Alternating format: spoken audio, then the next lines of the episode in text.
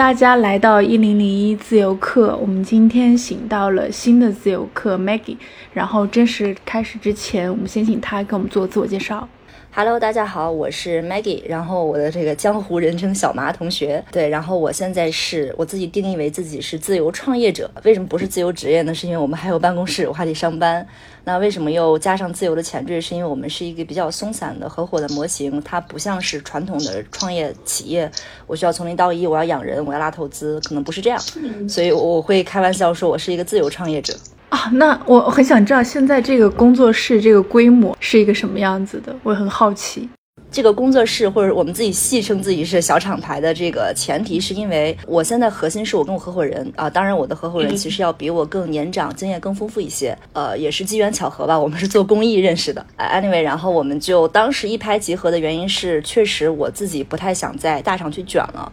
啊，我觉得做一个螺丝钉对于我来言，它不是我想要的。我经常跟更年轻的朋友去讲，我说，你看我遍寻 Boss 直聘上所有的这个 JD，我觉得我没有一个能 fit 进去。我觉得那个是我人生你你切割了我的一部分，然后你要的是一个在这个岗位上旋转的螺丝钉，你要的不是一个完整的人。所以我就觉得说，那我想做一点真正的我想做的，或者说。呃，未必这件事情真的是我极其热爱，我要做一辈子哈。只是当下我觉得我比较享受的这么一个一份事业，所以我想一个更自由的状态去完成它。所以我们当时一拍即合，说 OK，我们就搞一个小工作室，我们不扩张，我们不招人，我们也不养人，所以我们就在那个共享办公 WeWork 租了一个小的办公室，然后每天。呃，我们核心的团队就两到三个人，都是好朋友。然后一旦项目进来，我们会有一支比较配合、比较这个熟练的 freelance 的团队，我们会共同完成。所以大家是一个比较灵活，也是我自己比较喜欢的一个模式。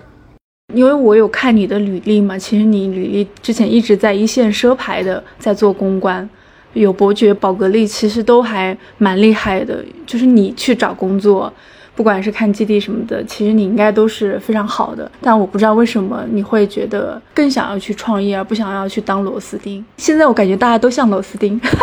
我做的这些事情，包括你看，你刚刚在介绍我，就说宝格丽、Tiffany，大家会会觉得说，哦，你很厉害，是因为宝格丽跟 Tiffany 很厉害。就这件事情，它跟我是否有多大的关系，我自己是不确定的。包括我曾经也做过电影的宣发，比如说我完成过《我不是药神》，这是大家觉得很火的电影。就这个项目完之后，一直在反思，就是药神做得好。跟你有什么关系？就是你到底扮演了什么角色？所以我就一直在想，呃，我到底是因为平台跟 title 给了我光环，还是大家更喜欢小麻这个人？所以我就会觉得说，包括我现在接触很多大厂出来的人都会有这种错配，就是他自己觉得自己的能力其实是大厂的光环跟 title 赋予他的。所以我就决定，我说好，那我现在试一下，我把我自己直接扔向市场，就是我用我自己的服务直接就扔向市场，客户买单给我钱，就说明我对；客户不买单不给我钱，就说明我不行。所以我就决定就扔出去试试看。嗯，那你辞职的时候有担心吗？说，哎，万一不行，那我还要回去 继续上班？我思考这个事情是这样子的，就是我我之前有看那个《投资最重要的事》，里面有一个我很启发的观点，他说，你看，就是你去做一些选择的时候，不是说我一定要 all in 某一个选项，然后我如果它成了，我人生万丈光芒；如果它不成，我就陷入谷底，这个不是一个好的选择。所以我当时就在想，如果我创业失败了。我能接受的最坏的底线是什么？其实无非就是再回大厂 或者再回品牌，这这差吗？这并不差，反而因为我的这一段创业的履历，我相信会能够给到企业带来更多更新的视角，所以我觉得这对我来讲，它不是冒险，它是一个更好的尝试。所以我觉得这个是我当时想通了这一点。我觉得有的时候恐惧是人为创造出来的。你真的把事实摆在上面，你会发现你没有什么好失去的。尤其是我现在还没有到什么上有老下有小，然后拖家带口，然后稍有不慎就，我觉得还没到。所以我觉得现在如果你不去尝试，那可能之后留给你的机会也不会特别多。你大概是在什么时间就是离职的，决定要去做个自由职业？我觉得这个世界还蛮巧的，就是我有时候在想，呃，说起来有点玄学，就不是我自己主动选择的。我觉得是上天给了我讯号。我职场的前三到四五年吧，基本上是一个忙碌的状态，就非常非常忙碌。大家你想 agency，然后大厂、甲方乙方，我那会儿很年轻的时候，我以加班为荣耀，哎，我就觉得，我在加班，我觉得我是一个忙碌的人，然后我是一个每天这个穿的还还不错，然后在大楼里上班的人，就是我给自己假想了一个我自己。但是，呃，因为你。持续的在这个忙碌跟焦虑当中，然后我当时身体就出现了一些讯号，但我自己就没有重视嘛，就觉得说，我觉得当代年轻人可能都会这样，就觉得说，哎，还年轻，应该没事儿。然后就突然有一天，这个事情很巧妙。我其实当时也是在创业，只不过不是我主动，我加入了我之前公司的 leader，他去创业，他拉我去帮他去做这个 startup。有一天。前一到两个月都非常非常 suffer，就是太难了，你知道吗？就刚刚我又是财务又是人事，然后我要搞客户，然后客户又很难搞，大概经历了一到两个月的非常痛苦的时期，其实已经慢慢捋顺了，因为大家知道万事开头难嘛，慢慢一切都顺了。有一天我在办公室接电话开会，就有那么一瞬间，我不知道好像被雷劈了一样，我说我要走了，我不能这样，我得离职了。我不知道为什么，你现在问我为什么，我说不知道，因为当时是在一切顺遂的状态之下，我慢慢越来越随着年龄的增长，我会越来越相信自己的直觉。我说 OK，那我就先走。我我不知道为什么，走了之后我就去检查身体，然后我当时就直接确诊了宫颈原位癌。我不知道为什么，所以我有时候戏就开玩笑，我说我真的是还蛮命大的一个人，就是因为其实我早就查出 HPV 感染了。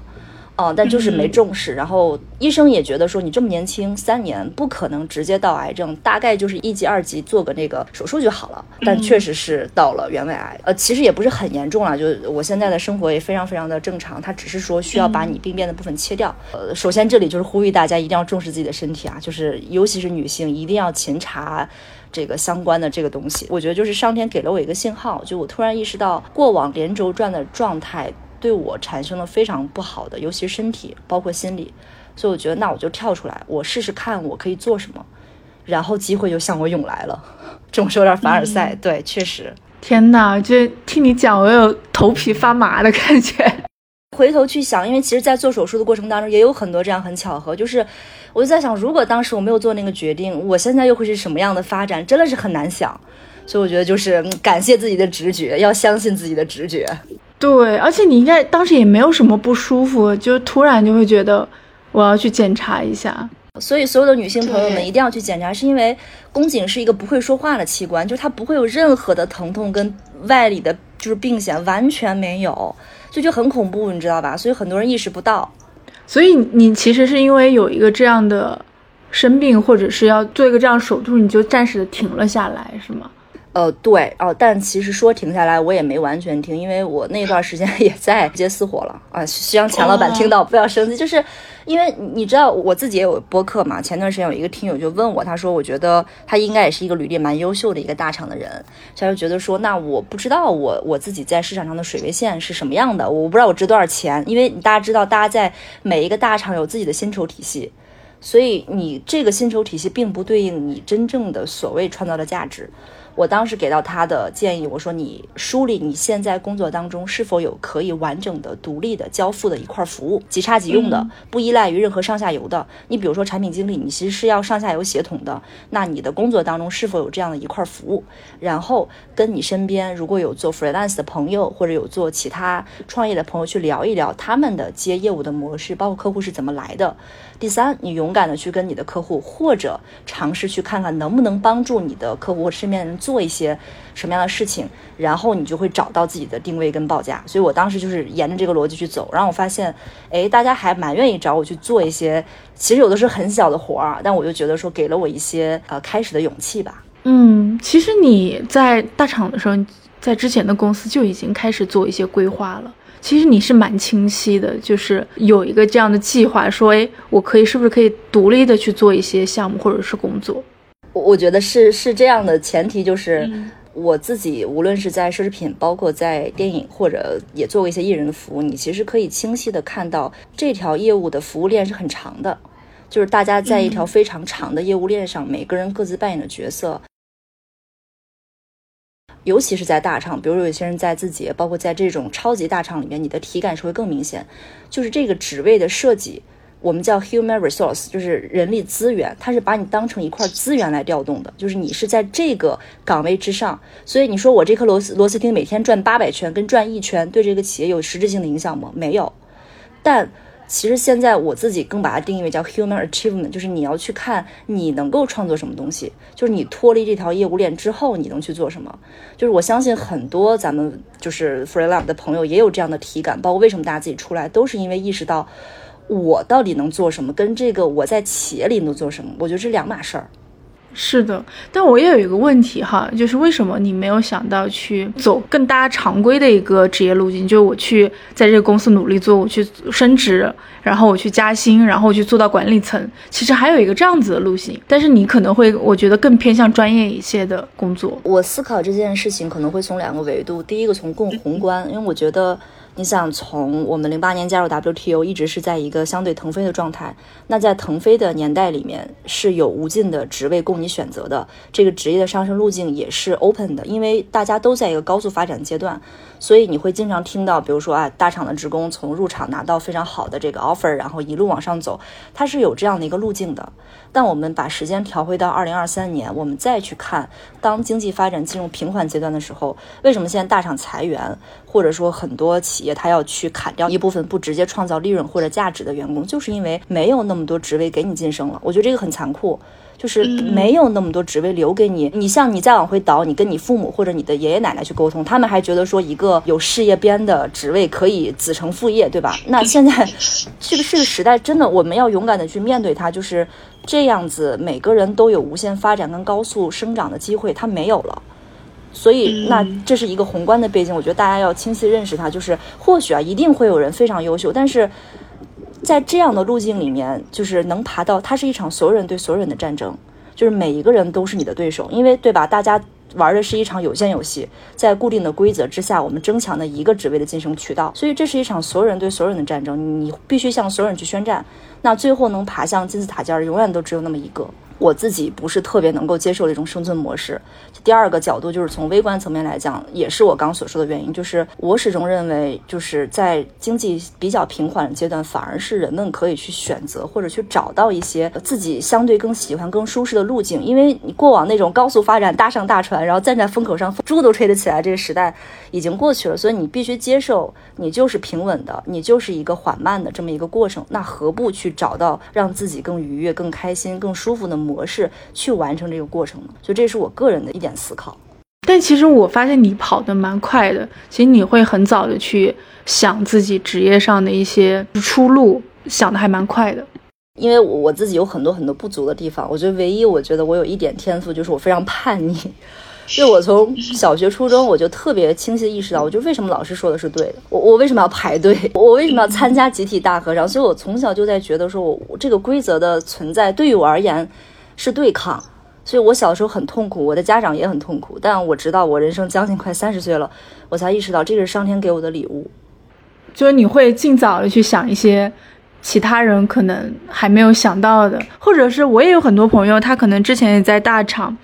但是他会可能会跟 Meg 不不太一样，他们就是会等出来以后，或者被裁员了，或者发生了一些重创，然后他们才会意识到这个问题。但是你很有意思，就是你在大厂里面，你当螺丝钉的时候，你已经想到了。对我觉得这一点是很厉害的，也是比较幸运吧。就有的时候不是说我要怎么样，就是我感觉可能就是命运拨了一个齿轮，我觉得 OK，那干就完了。嗯，而且别人递给你的东西的时候，你。就顺势都接住了，就是包括现在遇到你的合作伙伴，我觉得肯定是之前你走了一些路途，可能是正好被你们看见了，或者是这个铺垫你已经铺垫好了，然后正好有个机会你就接住了。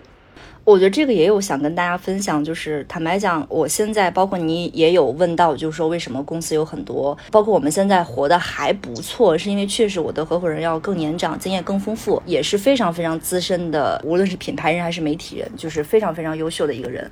那我之所以能够有幸跟他一起去成立这家公司，我觉得真的是因为我们在做公益认识的。我当时是在疫情期间吧，当时自己也是一个要离职不离职这么一个状态吧，大家都有那段经历。当时疫情爆发，其实自己还蛮揪心的。我就在想，那那能做点啥呢？你捐钱，你能捐，你也捐不了啥。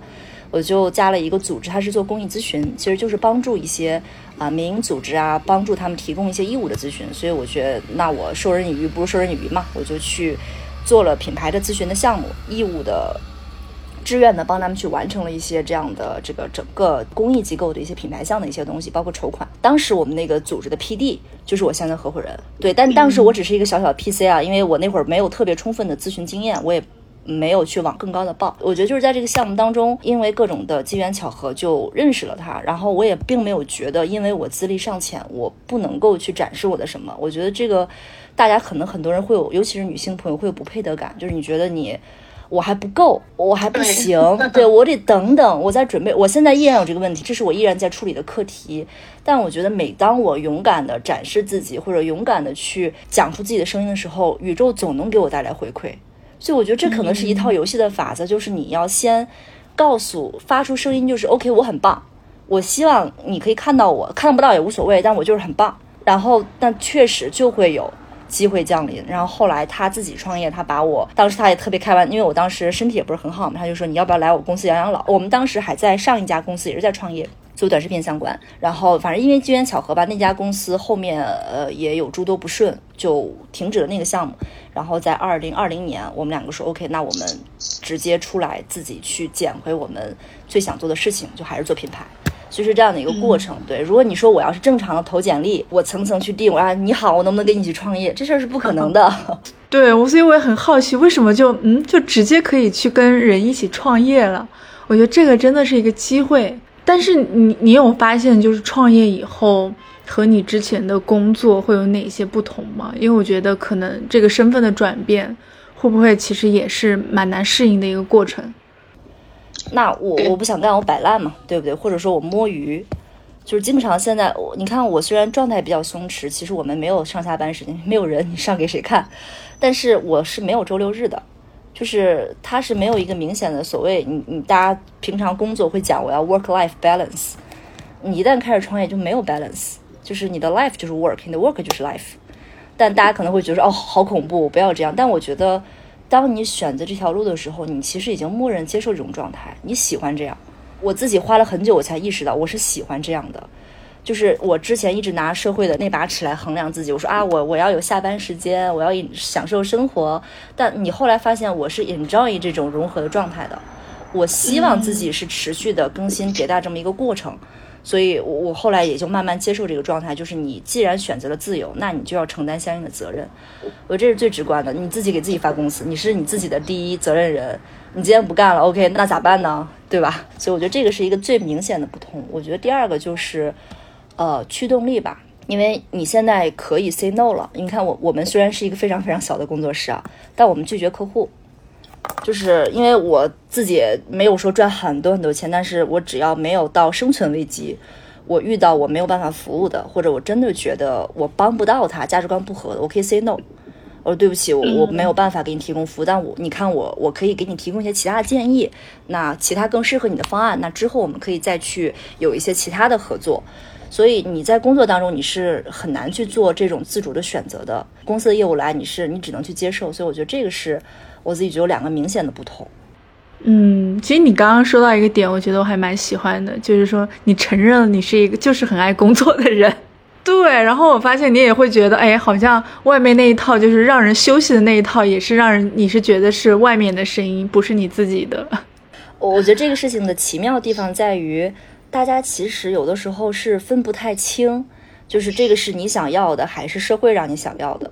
就是我觉得是你勇敢的去选择你自己觉得舒服的状态就好了。就是我有时候觉得说大家说我好累，那你就要去憋这个区别这个累。我自己是觉得我可以身体累，但我不想心累。大家知道，就是你心累是很难就是去调整过来。但如果你只是肉体累，你你心是一个积极的松弛的这么一个状态，我自己觉得这就是一个很好的我自己啊，就很好的工作模式。所以我经常也出差也去飞，但是我没有觉得有内耗。我内心没有摩擦力，我所有的力是向外去挥洒的，所以在这个情况之下，我就觉得它是一个很好的状态，就我就没有必要一定要硬区隔，我现在要工作还是我现在要玩耍。这个和你之前的在公司在大厂上班的感觉是不太一样的，是吗？我相信大家现在如果在大厂里面卷的很多朋友是跟我有一样感受，就是你的很多焦虑、你的紧张、你的害怕，都源于你内心的摩擦力太大。我所以，我我其实特别讨厌啊，有人跟我讲说你一定要努力，或者你一定要就是就是坚持。我觉得一个工作如果需要你拼意志力，需要去努力，那它就不是你该做的工作。我觉得真正好的模式是你的内心是没有摩擦力的，就在你人生这个铁轨之上，你列车的行进速度是不被任何东西牵绊的，你是一路向前的，你的内心是没有疑问、纠结、焦虑。哦，我为什么要干这个？我为什么要做这个事儿？他为什么要那样？就是这样强大的内耗力，就像你在你的火车下面绊了一个大石头，你怎么会跑得快？所以在这种情况之下，经常说越努力越幸运。大家一定要记住，越努力越幸运的前提是，我想干这个事儿，我干这个事情没有内耗，那我疯狂的往前冲就够了。但如果你内心的摩擦力已经远远大于你列车行驶的速度了，那这个时候努力就是非常致命的。所以我觉得大家不要被那种鸡汤，哎，你要努力，要坚持，要有意志力。我觉得发现你自己擅长做的事情是什么，再去努力更重要。那你现在回到了这个乙方的位置，因为是现在是跟合伙人一起创业，你会有担心有不能胜任的感觉吗？会有，我觉得是会的。就当你面对那种不能胜任的感觉，其实也可能不是不能胜任，我觉得是那种害怕畏难的感觉。我不知道你是怎么应对的，所以我我很好奇，因为我跟你聊天，我发现你讲话也是非常的职业。声音也非常的好听，我也在想，就你在处理这些问题的时候，你在想什么？我有一个很流氓的方法，也就是我过去也非常纠结，就是呃，我干不好，我觉得我胜任不了。但当时的情境之下，是你还可以甩给你的 leader，对吧？你说这事我做不好，对，总有人会给你擦屁股的，因为大家不会让这个事情停。那现在你说好，我做不好，那咋办呢？你别干了。所以我觉得基于这个情况之下，我现在的比较流氓的方式方法就是，那客户已经给我钱了。客户都敢给我钱，我有什么不敢干的？他都敢相信我，我有什么不敢相信我自己的？那干不好是客户的预期有问题，不是我有问题。所以我现在就自我 PUA，然后就硬干是吗？我觉得就是有些时候我自己也在慢慢处理这个课题，就是有些事情不是准备好了才能做好，是做了就会做好。就是你会在做的过程当中去积累经验，然后调整试错。就是事实之上，你想想你能做到坏到什么程度呢？也不会怎么样。就是你也不能说把这家企业搞黄，我觉得我也没有那个能量，所以既然这样子的话就还好。对，因为你刚刚也说了，之前在甲方乙方的公司都待过，对于你的创业来说，这个是不是也是一个比较好的经历？呃，我觉得会是因为你有各种各样不同的视角，你知道你的客户们在想什么，你也知道，呃，去服务他的人们在想什么。但我我个人其实会觉得，我乙方的服务经历会让我有学到更多。可能对于我我这样比较喜喜欢新鲜感的人，因为乙方你是同时可以接触到很多的客户，然后你每天其实在处理很多新鲜的事情。因为呃大家都不一样，因为在甲方你其实是一个视角嘛，你就是服务于这个企业为主体。当然大家各有利弊啊，但我会觉得在乙方的这段经历里面，我有学到和成长会比较快。嗯，那在你现在的工作方式或者工作理念上，你会发现有哪些坚持变得和没有变化的吗？和你工之前的工作相比？嗯，我觉得变得更多的是情感上的，我更勇敢了，我也更接纳自己，好的我也接纳，不好的我也接纳。就比如之前我会有很多自我厌烦的心理，就是大家都有这种情况嘛，就比如我拖，越拖越难过，越难过越拖，越拖越焦虑，它就会变成一一种自我。焦躁的环境当中，那我现在因为我相对余地就是选择空间会更大。如果我现在真的不想做，我就不做，或者说这个方案我真的现在就是我不想搞，我就不搞，就是完全是一个。顺应内心的过程，我觉得这个是变了的部分，我觉得是更松弛也更勇敢了。那不变的，我觉得其实是，呃，我还是希望能够给客户提供好的服务吧。就是你真的得做事儿。我之前在大厂，包括在品牌，我会自己定义，我很大一部分工作是 shit job。就比如你搞报告，然后搞 PPT，搞复盘，搞日报，没有恶意啊，但我真的觉得这对我而言，它就是毫无意义的。你像我们现在，我们体验不写 PPT，我就直接告诉客户，就是飞书文档或者腾讯，因为。Word 真的可以说得清的，就是没有那么多需要你美化、贴图、夸大、数据调研的部分，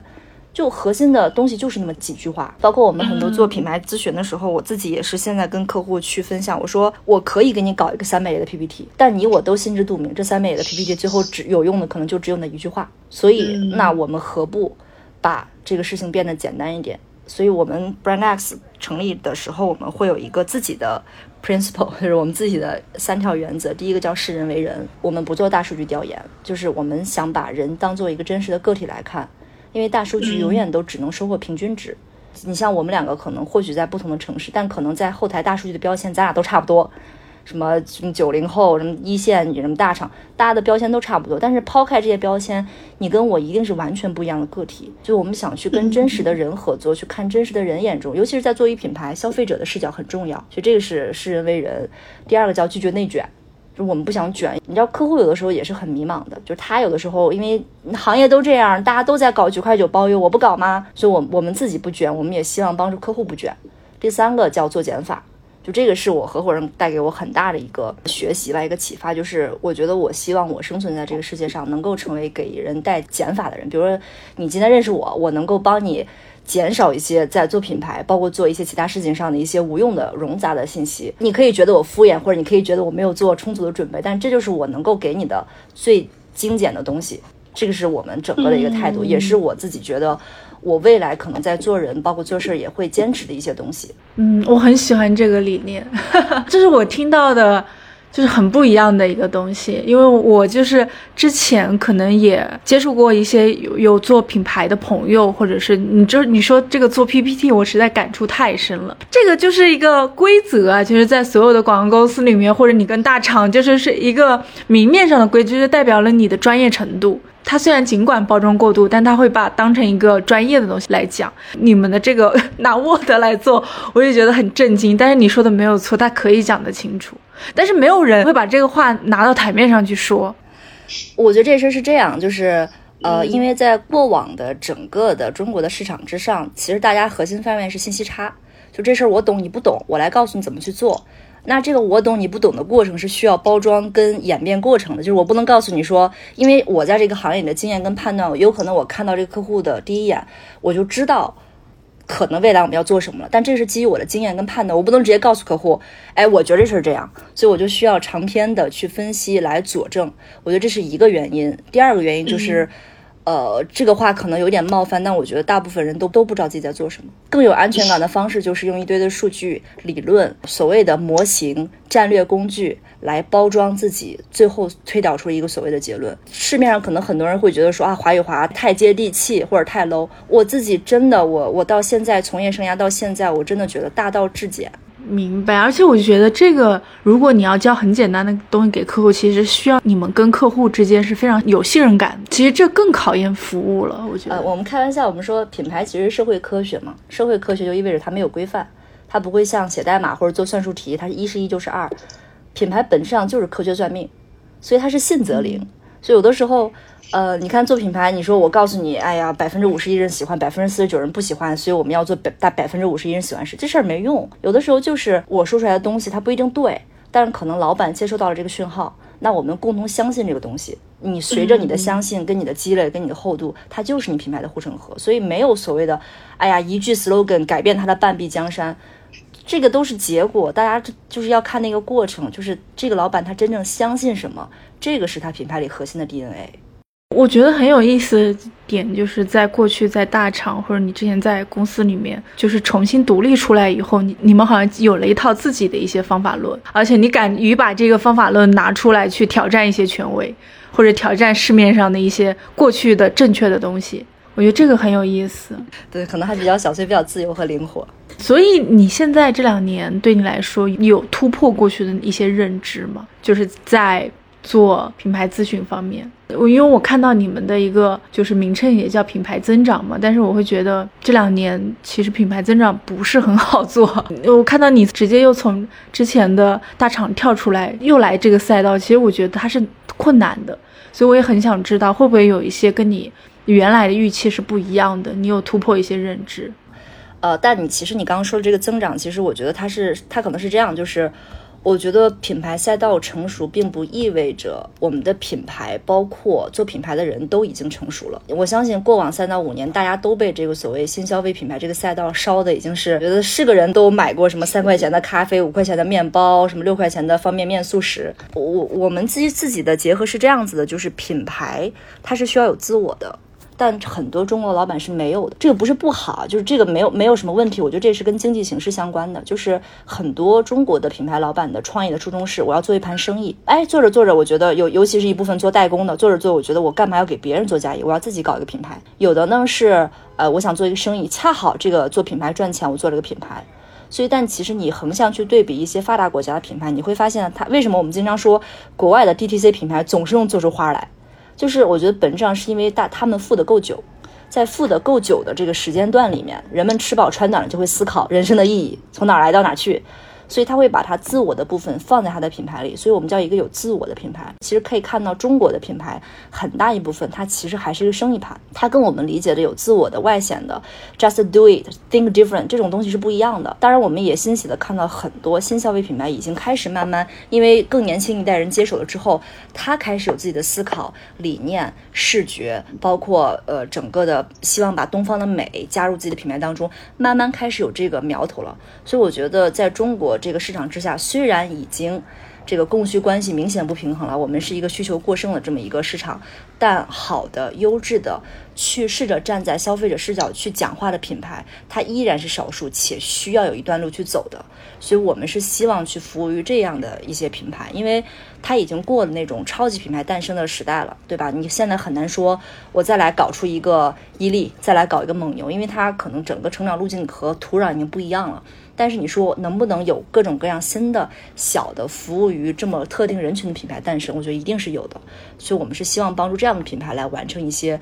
无论是业务的增长，还是整个团队认知上的增长。所以我们是想做这样的事情。所以你们在就是服务的客群上面，或者是服务的品牌上面，其实你们有很明确的一个定位或者目标，说我大概要服务一个什么样子的品牌。是的，我觉得，因为对于创业公司来讲，最宝贵的就是核心团队的注意力，就是你不能什么都干，因为我们不是说我为了活下去我要养团队，我们还是要保证自己比较珍贵的注意力。所以你说大厂我们想不想服务？谁不想啊，对吧？整个 case 的客单价会更大，履历又很光鲜。但坦白讲，大厂的问题就是，尤其是超级品牌的问题就是，以我们这样小的工作室去切进去，首先入库、比稿、竞标。围标，然后被这投放部质询，就整个这个过程会把我们的精力全部都消耗完。所以虽然最后我们可能拿了一个非常大的案子，但是对于我们来讲，这个的回报比并不好。所以我觉得以我们这样的经历，我们还是希望自己能够松弛的去做自己想做的事儿。你看，我们上班一段时间是在打游戏，然后 客户经常说：“哎，你们最近是不是比较忙啊？在峡谷没看到你们。”然后，所以我觉得在这样的一个状态之下，我们是没有办法去服务那些超级大品牌的，或者说他们可能也不需要我们。它已经足够成熟了，有有市面上最好的 agency 围着他们转，所以我们觉得以我们的注意力，我们可以更好的帮到的，或者更需要我们服务的，可能是那一类客群。听上去你们创业很轻松的样子，呃，所以我就说我们是自由创业者嘛，就是早上比如说九十点到，就是我我觉得我们的忙碌是也是很忙碌的，但是我们有意识的把这个节奏放慢，就是不要搞得大家筋疲力竭，对吧？就是能量消耗过劲儿，我觉得还是慢慢来。嗯，你们这个松和紧很有意思，我觉得虽然好像很忙，但是你们仍然会有自己的一个节奏，我觉得这个很好。对，因为其实，在过往的服务当中，我自己是这么感觉，就是我所有美妙的、好的灵感、机会，它都是在我完全放松的状态之下。流淌出来的，就是就是你，如果你是一个紧绷的发条，就是你其实是无暇关注身边的世界在发生什么的。所以我们会有一些比较松弛的时间，无论打游戏还就是聊天，比如我们就会聊天。就是你最近看了什么书？我们会跟我们的听友聊，会跟客户聊，或者说会去做客户的拜访。比如我们出差会留半天的时间，就什么都不干，就在当地，比如说逛公园，或者当地有什么好吃的，我们去吃一下。然后我们在回来的飞机之上，就会非常非常多的想法去分享，非常非常多好的产品的迭代都是在飞机上完成的。我在想象，如果这出差了两天半，哇，我都是超级忙、超级紧绷，我上了飞机就是睡觉，我没有这些时刻让我去滋养我的业务。所以我觉得人是需要滋养的，业务也是。是的，你说上飞机睡觉，肯定是在大厂工作的时候，就是卷得非常厉害的那种。你会有什么在操盘的一些品牌里面印象比较深刻的一些案例？还蛮多的，因为每一个客户，我觉得都真的，我觉得客户是我的老师。但其实有一个失败的案例，我觉得也不算是失败，是这样，就它是一个户外的品牌，然后我们在二零二零年帮他做了整个企业的这个重新的咨询，包括定位和梳理，来帮他去厘清他企业未来要去往何处，要在哪里去发力。当时其实我们是推导出了一个结果，然后当时创始人其实也是觉得说，对，这就是我想做的。因为我们在做梳理的时候，不是客观梳理，就是不是告诉你，哎，这这企业有机会，这个市场有机会，而是我们会更多的关注这个创始人，你到底相信什么。就是因为我们还是坚信我们的自己的逻辑，就是你做你相信和你真正就是想做的事情，你的那个状态是不一样的。就是大家如果都去赛跑，如果你真的很喜欢。你一定会跑得更快，可能短期之内看不出来，但是长周期来讲，你一定会跑得更快更远，因为这事儿对你来讲没有摩擦力，所以我们会更关注你这个创始，你相信什么，你想做什么，你到底为什么走到了今天，什么支撑你干了这么一件事儿？所以当时推导出了一个结果，就大家都觉得说，OK，这是我们企业未来十年我们真的要核心发力的方向。但是呢，因为这个创始人是一名女性，所以在她的行业，就整个户外行业真的是一个以男性为主导的行业，所以。他每天会被迫的接受非常多的质疑跟。这个问询，所以大家会觉得，哎，你做这个，然后那你看现在大家都搞硬核，都上雪山，都搞装备，都都搞 Gore-Tex，都搞最新的科技，然后都上爬珠峰，然后怎么怎么样。所以我们观察到，我们在做完这一轮定位之后呢，其实后续他改了很多次方向。就比如说露营火的时候，他们去投了露营场，因为其实这品牌这个事情你没有办法验证对错，我们也不能说我们做的那个东西就是对的，所以这个事情就搁置了。直到今年是他们的二十周年，我看到他们创始人发了一篇他自己的公众号，里面写了。某某某品牌二十周年，然后用回了我们当时的那个定位跟方向，还有我们要坚持这个方向再次出发。哇，不夸张，我那一刻就觉得说，我觉得这个事情没有对错，但是我觉得至少我很开心，他又找回了他想做的事情，而恰好他想做这个事情是我们当时一起共同跟梳理完成的。因为这个女性创始者给了我非常非常大的力量跟鼓舞，所以我能够非常理解她一定是经过非常大的纠结痛苦，她扛着几百人这样一个企业的生存压力跟整个市场的不景气，做出这个勇敢的决定。所以我觉得我太为她开心了，我也真的觉得说，那至少证明我们当时跟他站在一起去看向他未来的时候，我们尊重他的想法，我们也找到他想做的事儿。所以这个是让我觉得哦，这事儿我做的有价值，我我有意义，我不是给他画了一堆 PPT，对我我真的帮助到这名勇敢的女性了。我刚刚听在前半段，我会我会觉得我有点。奇怪，我说为什么你会这么提到她是一个女性的身份？然后我在想会不会有一点过于关注她女性的身份？但是我在后半段我会听到说你想到她可能抵住了很多的压力，然后你就突然话一转，然后我就很想哭。我在想哦，原来你是这个意思，原来你是看到了她很多不容易，所以你才会把这个话讲出来。真的，尤其是在户外这个行业，真的就是你像我们每次去给他们做，我们常去他们公司嘛。经常会有各行，就是各种奇奇妙妙的这个什么那个什么协会的会长，什么登山，就是各种各样的人都来教你做事，你知道吗？就是每一个男性都有莫名其妙的自信，觉得我你你信我的，这事儿就这样干。我们行业都这样，我们这老炮儿都走这条路线。就是尤其是在这种雄性话语权比较浓度比较高的地方，这个女性真的太她得有多么强大的这个能量，才能杀出一条血路？我觉得太了不起了。但是我觉得你很好，就是你，嗯，竟然能看到这么多，就你，你也没有站在自己，就是给他花了这么多心血去做这个事情的上面，你也不会觉得他为什么没有用我们这个，你也没有去责怪他或者什么的，你反而能够看到他有很多的不容易，然后他用了你也会很开心。其实我觉得这个还让我觉得挺感动的，就视人为人嘛，就他是个人哎，他他不是说他只是一个抽象的你客户，然后他没搞，你觉得哇这人怎么这样？就他是一个人，你你试图去看在他的那个生活环境里面，你就能够理解他的每一个抉择。就他跟我们这种，对吧？一人吃饱全家不饿的工作是不一样，他要肩负着几百人的这种，这个每天都要吃饭的，所以我觉得哇，真的很很厉害。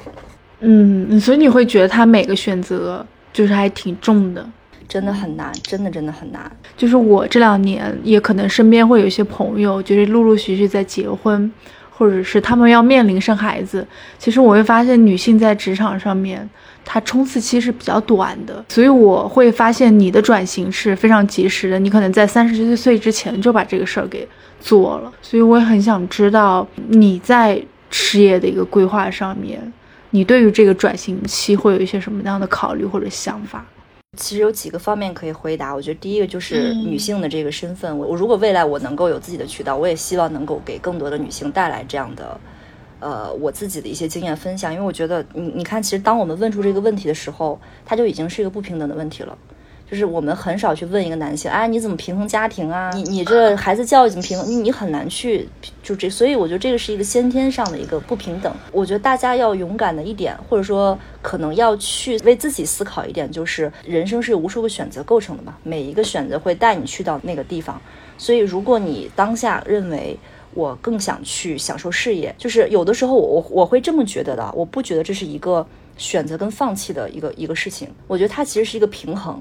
就这个平衡是需要你自己来把握这个节律的，而这个节律的关键在于，我觉得人之所以焦虑，他其实是有时间危机感。就你看，为什么我我我经常说，大家就会觉得说啊，我三十岁之前，三十岁之后，是因为我们给自己设置了一个社会时钟，就是你觉得我二十岁毕业，二十五岁要升职加薪，三十岁要怎么样怎么的，就是你给你自己的社会时钟定的太紧迫了。当然，这是整个东亚社会的问题。但你跳出来来看，我有一个其实蛮武断的一个结论，我觉得任何的职业规划都没有用。是因为当你在做规划的时候，你只能用你现在的认知和你现在的看法来对未来做一个斗胆的预期。就比如说，你看我刚工作的时候，我在 agency，我当时偶然看到我们那个 director 的工资，我觉得哇靠，人还有这么高的工资，那个是我能认知到的一个极限。所以我当时给自己定的所谓的职业规划是，我三年之后我要成为更年轻的，比如说哪个 account manager 或者 senior account manager，那个是我当时认知内极限的一个。阶梯，但三年之后，我其实做电影，做完电影之后我去创业，然后我那时候我在规划，我说，哎，做电影往前端转才是更好的出路，我要去做制片，我要怎么怎么样，我要去哪个导演，那那是我自己在当时认知范围内做的最好的规划。三年之后，我在创业，我有我自己的公司，我在做一些新的事情，所以我觉得就是你在当下做的那个规划会把你框住，会让你觉得哦，我我要这样去走。所以我觉得有时候觉得说，大家问我说我该怎么去规划。我说，所有的规划都是基于现在，你现在觉得你的每一刻都很舒服，都很快乐，都很 enjoy，你不会走向坏的地方的。所以我觉得，不仅是女性朋友们，就所有的朋友们，就是大家有的时候你害怕的是一个虚无的东西。就这个启发是李松蔚老师有一篇里面去讲，就大家经常说，哎，人家都说别人的孩子都结婚了，你为什么不结婚？那你继续问一层，人家是谁？啊，那什么什么七大姑八大姨，他的意见重要吗？其实你再往下问一层，你会发现所有的这种来自第三方的凝视、观察、约束，你再往下刨一层，你就会觉得根本立不住脚的。就是你结不结婚跟你大姨没有任何关系，就对你的人生造不成任何的影响。所以我觉得大家就是因为，我觉得这个社会时钟本来的限定是因为大家可以在一个既定的道路上高速奔跑，原来是有这个窗口期的，现在没有了。你我心知肚明，在这个位置上卷死。就像大家都说，进字节的工资就是你人生最高的工资了，所以大家都明知心知肚明，在这个岗位上卷死，也达不到那个所谓的社会时钟要求我的道路，那不如跳出来去看一看，在当下，你比如说我，我身边的有很多朋友，比如说三十岁，我最好的朋友现在去做心理咨询师了，开始重新上课，然后九到十二月马上要考研，他今年三十二岁了。然后另外一个很好的朋友是在大厂，然后一路小米百度，最近发现什么事情对于他人生最有乐趣，就是开着他的车去摆摊卖咖啡，他好幸福啊！他每一刻能收到那个三十块钱，那个嘣儿到账，他觉得好幸福，所以他现在就是每天在朝阳公园，就是偶尔开车去卖那个咖啡，他觉得好快乐。包括我自己身边的朋友是喜欢文玩手串，就是大家觉得不务正业，然后就每天看那个直播，他现在每天就是跟大家分享串儿卖串儿，已经能支撑他自己日常生活了。所以就是家人们不要害怕。就是你当下的，如果每一刻是开心的，你是舒服的，你不会去到差的地方的，嗯，所以就是我觉得基于这一点，就是不用特别担心，说我我要不要结婚，要不要生孩子，你开心你就去生，没关系的，对孩子也一定能长好。我是会觉得，就是说社会时钟的问题，它好像就在你身后会一直滴滴答答的。你会听到那个声音，然后你会不自觉的也去会去对对比同龄人或者是个年长的人，只要但凡大家会听到比你年年长的人他混得不好，或者是他有一个跌落，你就会觉得哇，那我得好好规划一下。我觉得这个规划在大家人生里面就变得一直很重要。我觉得这个也是我自己为什么破除掉了这个呢？就是我突然发现，一个人的能力好与坏跟他的年龄根本不成正比，所以你就会发现很多。年长的人，就是大家的每一个人的道路都是充满随机性的，就像我一样。如果当天我没有决定去做手术去检查，我可能现在又是另外一番人生。所以我的人生也是充满了随机性的偶然性的。我可以跟你分享我所谓的成功经验，但大家你其实你我知道这个成功经验是完全没有办法复制的。有的时候我我自己会为什么破除掉这个，就是我破除了这个所谓的权威迷信。你会发现那些所谓站在神坛上的权威，你真的去接触他，有兴趣接触他们之后，发现哦也是傻逼。所以你就发现，其实这种所谓过来人给你的经验，当然不是说不让大家去吸取好的经验，这是一定要有。但是这种所谓你领导告诉你的成功经验，别人告诉你的规划，你要知道他的成长路径是充满了随机性跟未知的。你让他沿着现在的路再走一遍，他未必能走到今天的位置。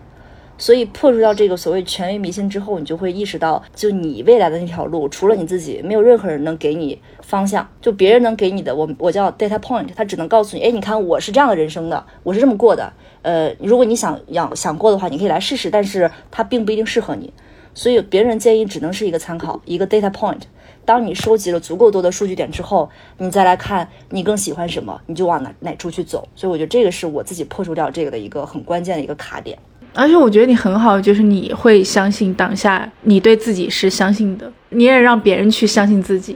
我觉得肯定有不相信的时候啦，但是，呃，我觉得就是因为我自己是经历过一次这种所谓的生死吧，我就会发现，真的未来是不可掌控的，或者说更玄幻一点，未来的这个概念是不存在的，过去也是不存在的，你拥有的只有现在。那那你说你去为未来的焦虑，这个话很鸡汤啊，但是我发现确实是这样的，因为。你要让我自己站在五年前去规划我现在职业路径，我真的是打破脑袋我都规划不出来哦。我当时能认知自己的最高边就是我成为一个总监，我已经很厉害了，对吧？我已经金光闪闪了。我规划不出来的，所以我觉得那我那我现在的能力还不够，没有那个智慧去规划未来。或许会有人会有啊，我没有那个智慧，我干脆就不规划。然后我只要觉得当下这个状态我是舒服的，我肯定也会有焦虑，也有难过，但是大部分情况之下是舒服的，就 let it go。明白。还有之前再补一个之前的。可能有点溜过去的一个问题，也是你也刚聊到，跟你合合伙人有接过一些比较大公司的一些消费品牌的业务。我其实我也很好奇，这个业务基本上都是你合伙人，其实他之前有一些经历，然后他可以接到的是吗？呃，一部分是是，呃，因为肯定他的经验更丰富。那我们也有在做自己的自媒体渠道，他也会为我们带来一些呃线索的转化，而且他很好的是。客户看到我们内容之后，他其实是省去了我们前端的自我介绍的时间，因为你你知道甲乙双方的合作很大一部分的过程就是你是谁，你干了什么，你为什么干得好，你接下来怎么能干得比之前更好？其实这个过程会很消耗人，所以我们试着把自己。呃，一些可以去吸引同频客户的信息，以自媒体的方式去吸引到他们，我觉得这是一个渠道。第二个是，呃，我自己本身也有一些之前的客户的资源，那他也有，然后而且我们定期会，呃，我们会有一部分的业务是出去给别人去做培训或者讲课，因为有很多企业会有内训嘛。或者说那种大的那种呃培训，所以我们会在这个场域当中吸引到一部分想要继续去合作的客户，所以这个是呃整体的一个一个渠道，而且就是客户也会介绍客户嘛，所以目前来看，呃也会有空窗期啦，但是整体还好。明白，所以你会觉得像你们这样的初创的一些公司，它其实，在呃线上做一些社交平台，其实还蛮重要的，是吗？嗯，非常重要。我觉得他认可你的理念，他来了之后，你其实会省掉很多的摩擦。嗯，那还有最后一个问题，也是我们常规的一个问题，就是你会对于一些想要从事咨询策划工作，或者是他们想要独立创业的一些自由职业者。你会有哪些建议？呃，我我觉得可能会有两个层面。第一个就是，我有时候会觉得一个问题的回答的关键可能是破题而不是解题。就是当你去思考问出我怎么去成为一个品牌人，因为我我们也有自己的社群嘛，经常会有各种各样的朋友在群里问啊，我是设计，我想转型做品牌；我是呃 marketing，我想做就是。我就会回答他们，我说问题本身可能没那么重要，但是你为什么问这个问题更重要？你为什么会在这个时间点希望转型？就是你要去看那个更深层的原因是什么？是你对现状极其不满，希望有一个外力把你揪出来。这个外力可能是做品牌。可能是创业，可能是结婚，可能生孩子，但你要知道，这个外力可能根本拯救不了你。所以我觉得破题更关键。我觉得这是第一个，就是你是否呃是出于什么原因想要做这个转型，这个是更重要的。我觉得第二个就是建议，就是其实我前面有分享，我觉得就是很简单，把自己扔向市场。就是过往公司，其实公司存在的目的是能够把人才集合打包，然后统一。交向给市场，它其实本质上是一个效率更高这么一个过程，让更多的需求跟这个所谓的这个服务能够被匹配。但你看，现在我们已经来到了一个需求过剩的这么一个市场，所以这种所谓大公司打包人才去售卖的模式，它未必是一个好的模式，因为你会发现很多企业的细分的需求、小的需求，很多很小赛道需求是没有办法被满足的。你像我们有一个客户是做什么？做娃衣的。你很难想象是做那种 SD 娃娃或者小布娃娃，给这种娃娃教年轻的朋友怎么给这些娃娃做衣服，他们的 GMV 将近过千万，你很难想象的。可是，在这样一个细分赛道里，是没有人去给他们很好的服务的。所以，我觉得把自己扔向市场，去看这些你的服务半径能够踏实到的客户，去做一些更好的链接，而不是就这个世界上不是只有伊利、蒙牛、自己。支撑这个整个市场大部分的基本盘是这些中小企业，他们的更多的需求其实有很大一部分，甚至大部分是没有被解决的。所以，如果你是一个能够独立交付完整板块服务的人，你对自己的这块服务有信心，那么让市场去打磨它，而不是自己想象去打磨它。所以，这个会成长的很快。嗯，谢谢 Maggie。如果大家想要在平台上面找到你们的话，大家可以去哪里找你们？因为你现在也没有个人的一个社交平台嘛。对，希望今年可以把这事情搞起来。我我觉得我们自己有一个官方的播客叫 Brand X 品牌增长实验室，然后我们也有自己的公众号，which 停更了非常久，但是大家可以去 follow 我们的播客，然后和我们的视频号，然后我们会定期分享一些我们的内容。反正播客也有 team 群，你也可以加到我的个人微信，因为我还比较 open，也没有什么好那什么的，所以就 anyway 就欢迎大家来找我聊天什么的。我觉得 May，你给我的感觉就是很职业，但是你的职业，你个人又感觉很温暖啊！真的吗？这是我第一次听到这个评价。对，这是我真的会觉得你就是很能代表你们公司的那个刚刚你提到的理念，就是要看见人。我觉得，我觉得你本身就是包括你刚刚可能分享的一个故事，然后包括你说给女性的一些职业转型的规划，其实你都还蛮温厚的，这是我很。能感受到的，你真的就是在践行你们公司的这个一些理念，就是要看见人。嗯，这个是人为人更重要的一部分。残酷一点就是你要把自己当做一个人。我们很多呃更年轻一点的朋友进群，包括跟我去聊天，说自己很焦虑。我说，我说，我说残酷一点，你没有把你自己当成一个人来看，就是你要尊重你自己作为一个人的个体。你有喜怒哀乐，你就是要去休息。你你要去玩儿，你要去聊天，然后你要去，就是我们说没有浪费过人生的时间的人生是不完整的，对吧？那爱因斯坦，包括那个著名的大作家，经常都是什么三年不工作才能写出来好的东西，就是真的好的内容是要在松弛状态之中才能迸发出来的，就不要把自己逼得太紧，你你不会过得很差的，真的。就是你现在状态真的还挺好的，就是跟这一次的聊天能感觉到，感觉你还是非常充沛的。就我觉得，只有一个人精力充沛的时候，他可能才能给到很中肯的一个建议意见。也是经历了巨大的自我这个 PUA 啊，然后焦虑。我觉得没有人是一下能这样的，所以在听播客的朋友们也是一样的。就是你现在如果迷茫啊，或者说痛苦啊，这个太正常不过了，对吧？谁二十多岁能做出自己人生一生的决定，就是太正常了。我觉得接纳焦虑就是很正常，所有人都在焦虑，没有人不焦虑。我觉得大家都要好好照顾自己，Maggie 也好好照顾自己。对对对，都要好好照顾自己。好，那我这边没有问题了，谢谢 Maggie，今天聊的挺好的，谢谢 Maggie，谢谢来到我们一零零一自由课。好，我们有机会我们再聊。好，谢谢大家，拜拜，拜拜。